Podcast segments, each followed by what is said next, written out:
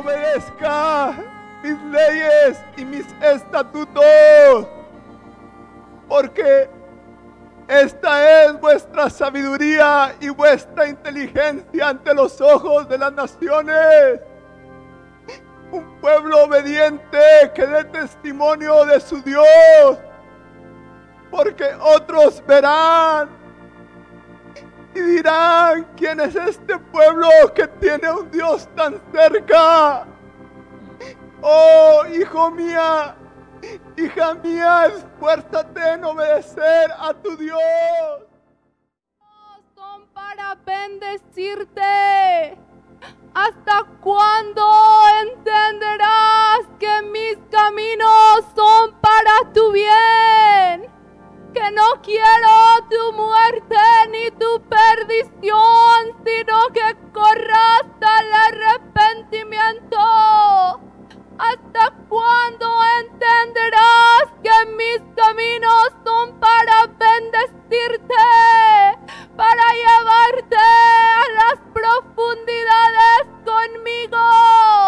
¿Hasta cuándo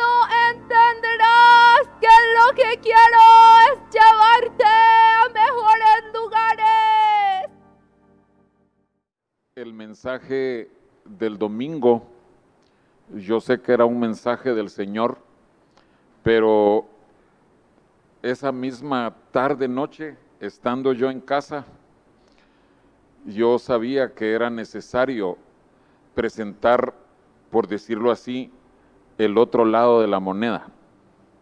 Y quiero que sepan que todo lo que vimos el domingo en ese mensaje que se tituló Así de fácil, una pregunta, todo eso es 100% verdadero. Es 100% aplicable para el pueblo de Dios. Eso, por favor, no, no estoy poniendo en duda ninguno de los puntos que vimos el domingo. Pero aquellos de ustedes que tomaron notas, ¿cuántos de ustedes tomaron notas? y tienen ahí las notas con, consigo. Bueno, vamos a hacer algo esta noche. Vamos a seguir exactamente las mismas citas, las, las mismas escrituras que vimos el domingo, las vamos a ver hoy. Pero quiero que veamos otra verdad paralela. Por eso les digo, no elimina que Dios ha querido facilitarnos sus bendiciones. E, eso es 100% cierto. Dios nos, nos quiere facilitar las cosas para que nosotros seamos bendecidos. Eh, hoy lo escuchábamos, ¿sí? Eso no, no, no lo vamos a cuestionar. Pero veremos que todo depende de nuestra decisión. ¿Qué decidiremos nosotros al escuchar lo que Dios nos dice? A ver, en sus notas, ¿con qué escritura comenzamos el domingo? ¿Cuál? Segundo de Reyes 5, 11. ¿Y de quién tratábamos ahí? ¿Se acuerdan quién era el personaje que estábamos estudiando ahí? Naamán el leproso. Entonces veíamos que eh, sus, criados le dicen, oye, pero si te están pidiendo algo tan sencillo. ¿Y, y cuál había sido la reacción de Naamán? Vamos ahí, segundo de Reyes 5, pero ya no veamos el 11, veamos el 12. Dice segundo de Reyes 5, 12. Habana y Farfar, ríos de Damasco, ¿no son mejores que todas las aguas de Israel? Si me lavare en ellos, ¿no seré también limpio? Y se volvió y se fue enojado. Los caminos del hombre, los caminos que al hombre le parecen los mejores. La, escritura aparece, eh, eh, los, define como caminos derechos, los eh, caminos perfectos. Pero todos los caminos del hombre que le parecen derechos, la Biblia dice que lo conducen a la muerte. Entonces, preguntémonos, ¿qué habría sucedido si Naamán continúa con sus pensamientos? Si pone en práctica sus pensamientos y si, dice, ah, lo que me mandó a decir eh, eh, ese hombre Eliseo, lo que me mandó a decir es que me zambullera siete veces en, en el río ese todo sucio. Entonces, yo voy a ir a zambullirme siete veces al río Habana o al río Farfar.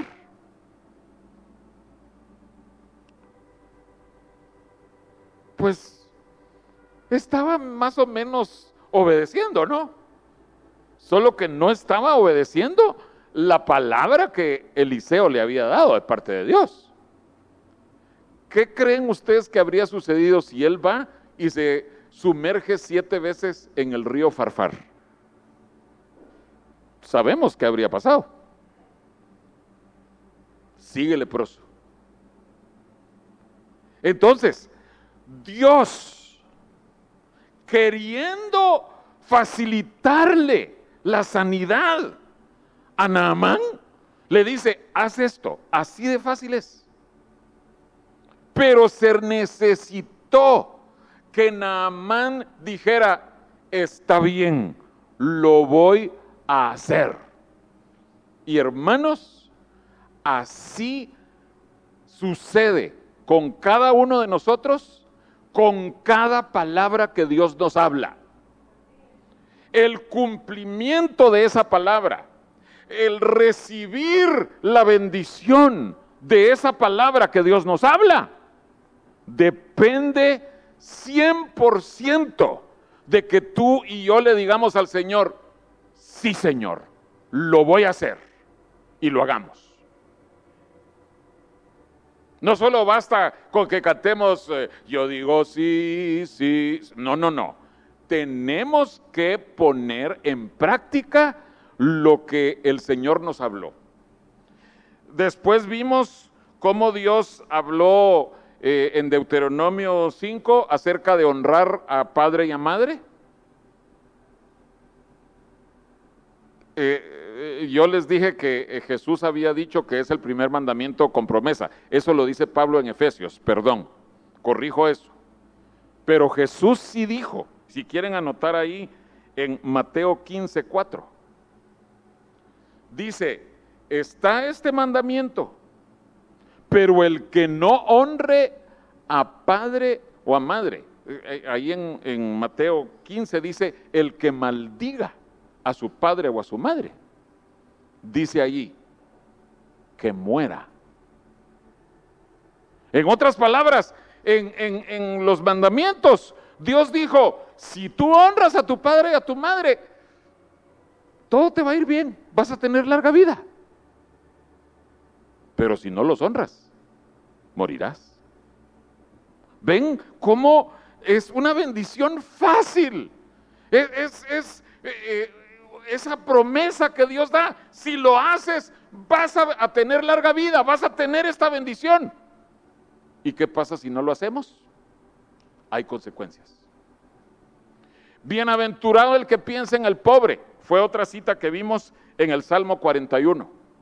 Veíamos todas las bendiciones que Dios se compromete a darnos, a, cumplir con nosotros. Pero, ¿y si no pensamos en el pobre? Si nosotros pensamos de manera egoísta, bueno, egotista, y nosotros decimos, ah, no, ¿Para qué le voy a dar a los pobres? Yo soy el necesitado. Yo me quedo con esto. Esto es el fruto de mi, de mi sudor, de mi trabajo. ¿Y ese que se cree ahí pidiendo en la calle? ¿O ese vecino? Dice que está pasando por dificultades. Yo también paso por dificultades y yo tengo que ver cómo le hago. Si tú tienes ese pensamiento, Dios no va a bendecirte cuando tú necesites, cuando estés en necesidad. Después vimos en Juan capítulo 6, dice Jesús, el que a mí viene, yo no le echo fuera. Y el que no viene a él, si alguien no se acerca a Dios. Después vimos Juan capítulo 3, versículo 16, el versículo quizás más famoso de toda la Biblia, junto con Jehová es mi pastor. Pero vimos también el versículo 18, mas el que no cree ya es condenado. Ven hermanos, porque era urgente que predicáramos este mensaje esta noche. Porque eh, tal vez quedó en el aire la idea de que, ay, qué bonito, eh, eh, vamos a la iglesia, ay, sí, puras bendiciones, puras bendiciones. ¿Verdad que Dios es puras bendiciones? Y nosotros nos olvidamos del hecho de que nos toca la parte de obedecer, que nos corresponde a nosotros hacer algo. Y si no lo hacemos, no disfrutamos de las bendiciones de Dios. Dijimos también en Marcos 16, 15, en la gran comisión, que dice ahí, el que creyere y fuere bautizado será salvo. Y yo creo que ya hemos eh, eh, interiorizado la enseñanza de que el que no es bautizado, el que no cree, no es salvo recuerdan ustedes el hecho de, esa pregunta de que, ay, pero el ladrón en la cruz, eso ya está cubierto. Después vimos algo acerca del camino de la cruz y veíamos cómo Jesús se encargó de decir, mi yugo es fácil y ligera es mi carga. Pero si tú en medio de tus problemas, de tus dolores, de tu vida complicadísima, si tú no llegas a Jesús para que Él esté contigo con el yugo, si tú no llegas a Él, tu cruz va a ser un tormento, un suplicio, un martirio para que su yugo sea fácil. A ti te corresponde responder cuando Jesús dice, venid a mí. Y tenemos que llegar a Él. Pero así, alejados de Dios, con nuestros problemas, nuestros sufrimientos, hermanos, nuestros sufrimientos solo se van a multiplicar si no corremos a Cristo. Y tristemente así vive mucha gente. Y luego se preguntan, ay, es que me viene un problema tras otro. No ha terminado un problema ya me vino otro problema. Pero, ¿has corrido a Cristo? ¿Has llegado tú aquel que te dice, venid a mí todos los que estáis cargados, cansados? Mm, pues no. Ay, es que a mí cómo me cuesta orar. Es que a mí cómo me cuesta levantarme temprano a buscar a Dios. Ay, es que, ay, es que leer la Biblia ay, es que cantar, perdona, pero el Señor ha puesto en su palabra cómo nosotros podemos acercarnos a Él, no solo en problemas, en todo tiempo, pero en problemas, el camino de la cruz requiere que tú te acerques a Él y entonces Él va a aliviar tu carga. El último eh, punto que vimos, no, fue la última cita, pero sí el último punto que vimos está en Isaías 1.18. Y ahí quiero que vayamos, por favor. Isaías 1.18. Porque Dios le dice ahí a todo aquel que se que ha fallado, pues, a todo aquel que tristemente o ha pecado o se ha apartado de Dios, Dios le dice ahí, Isaías 1.18, y, ya las siguientes citas que veamos ya no es el bosquejo que tenían el domingo, ¿sí? Pero dice ahí, venid luego, dice Jehová y estemos a cuenta. Entonces, eso requiere que nosotros lleguemos a Él y que nosotros lleguemos con una actitud de arrepentimiento, con la disposición a cambiar de rumbo, a dejar de hacer lo que desagrada a Dios y que nosotros corrijamos eso. Pero entonces veamos los versos 19 y 20.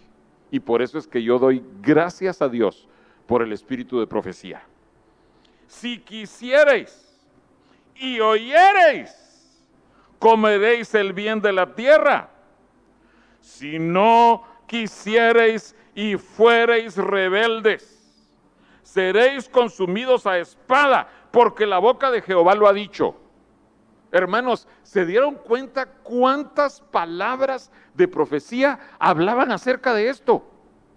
Era Dios diciéndonos, mira, tu corazón es así, es de esta manera.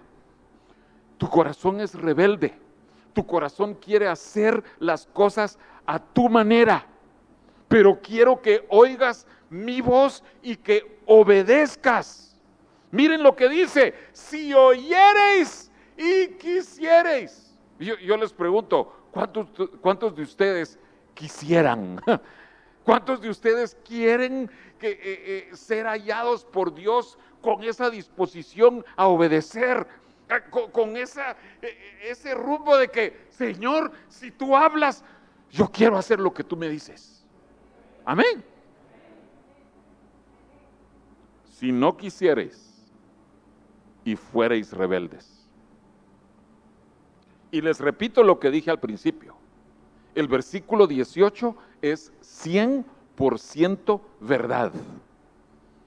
Es así de fácil que nosotros lleguemos al Señor, que le pidamos perdón arrepentidos y que lleguemos con la disposición a cambiar de rumbo. Es así de fácil llegar al Señor. Y el Señor va a hacer todo eso que describe ahí con nuestros pecados. Así de fácil.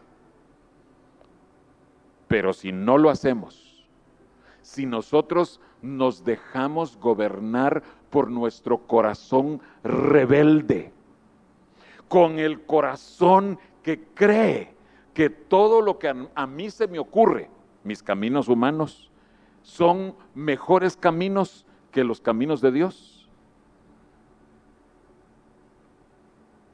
el resultado va a ser lo que dice ahí, seréis consumidos a espada.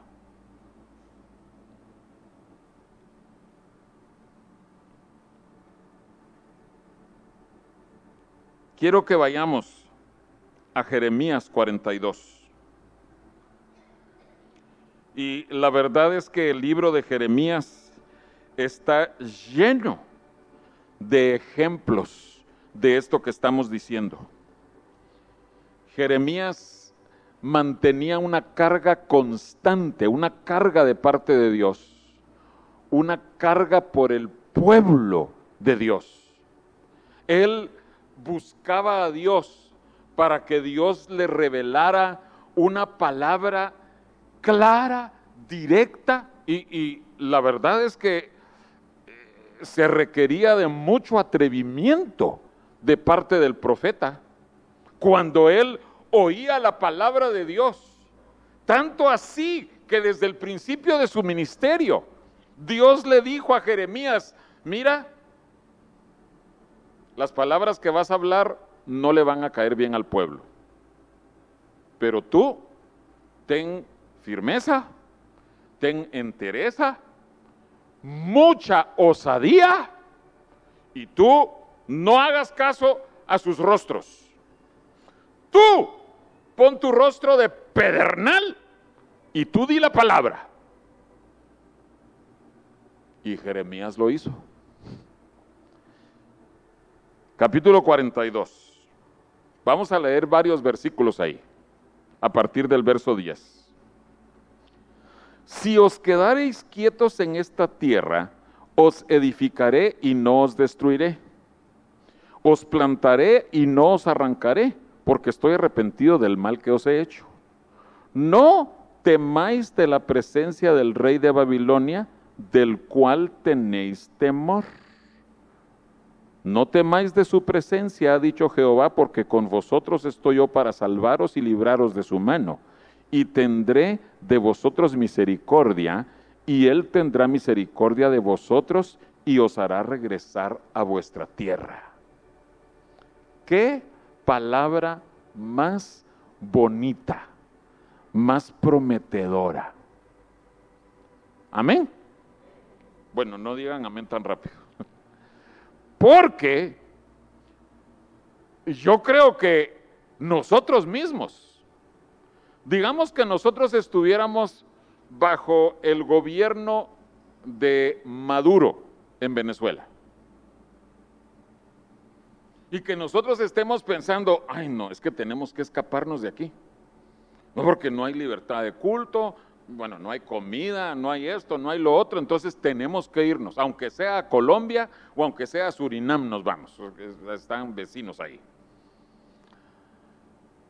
Y viene un profeta, Jeremías, y nos dice, quédate con Maduro.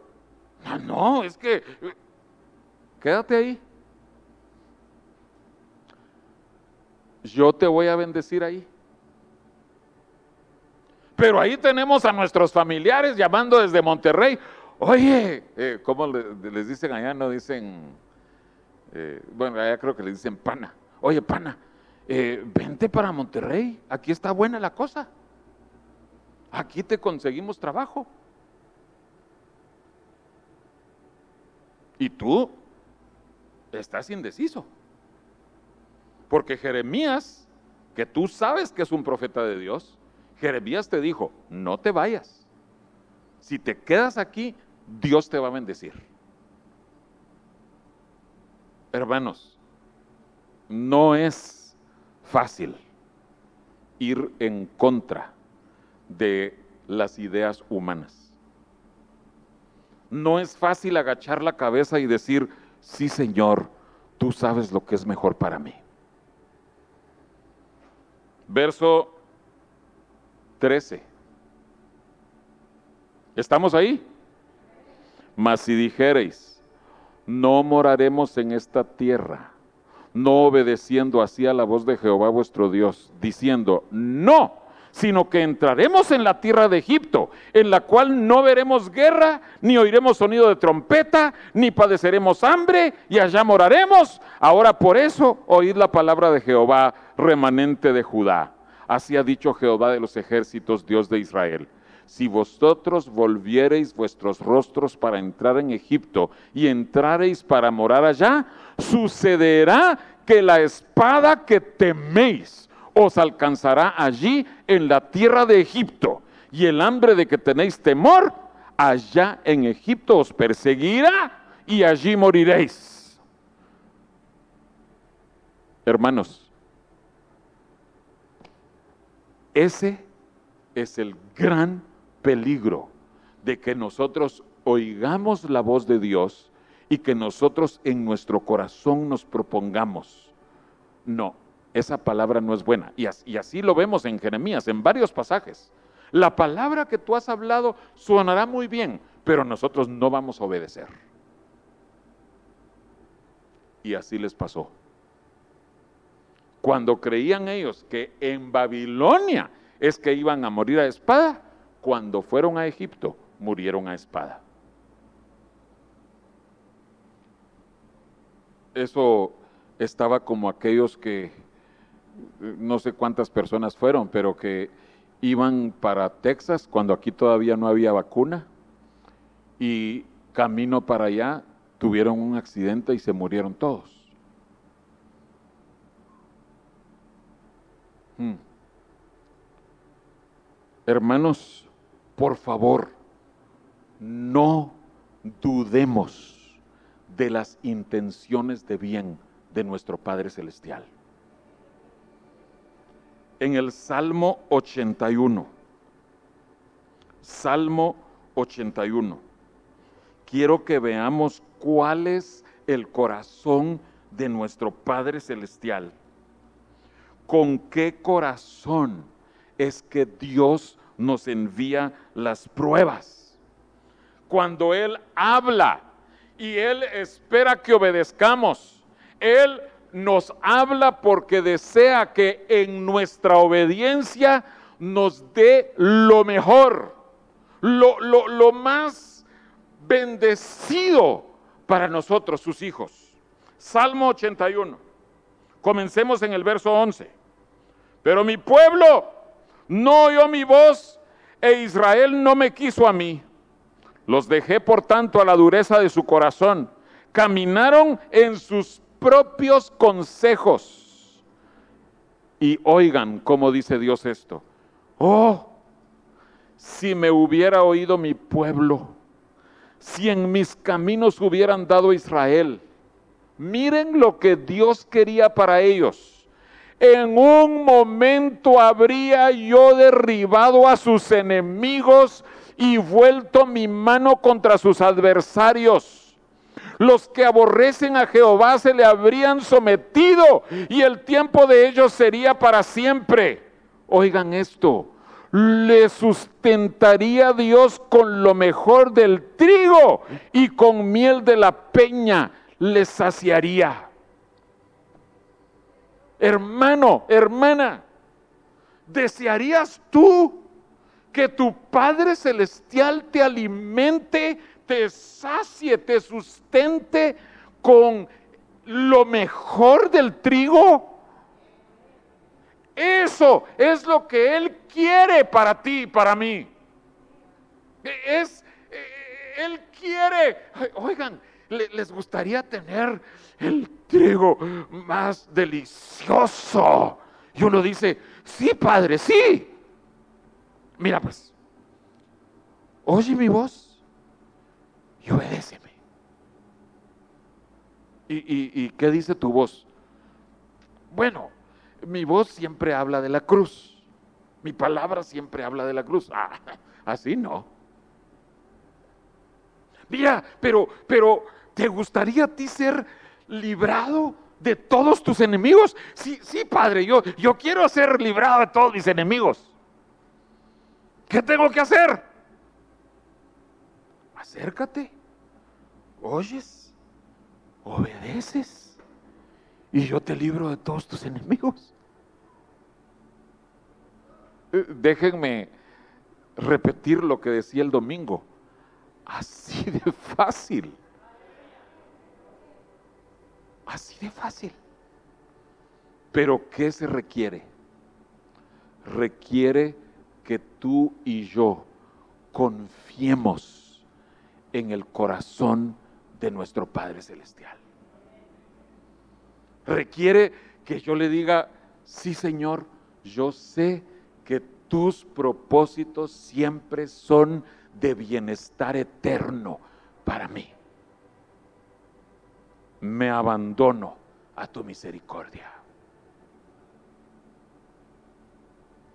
¿Quieres tú lo mejor del trigo? Y lo, lo pregunto de veras. ¿Deseamos nosotros ser librados de todos nuestros enemigos? Muy fácil hagamos a un lado nuestros caminos que nos parecen correctos, los caminos de nuestro corazón, y abracemos las palabras que Dios nos habla.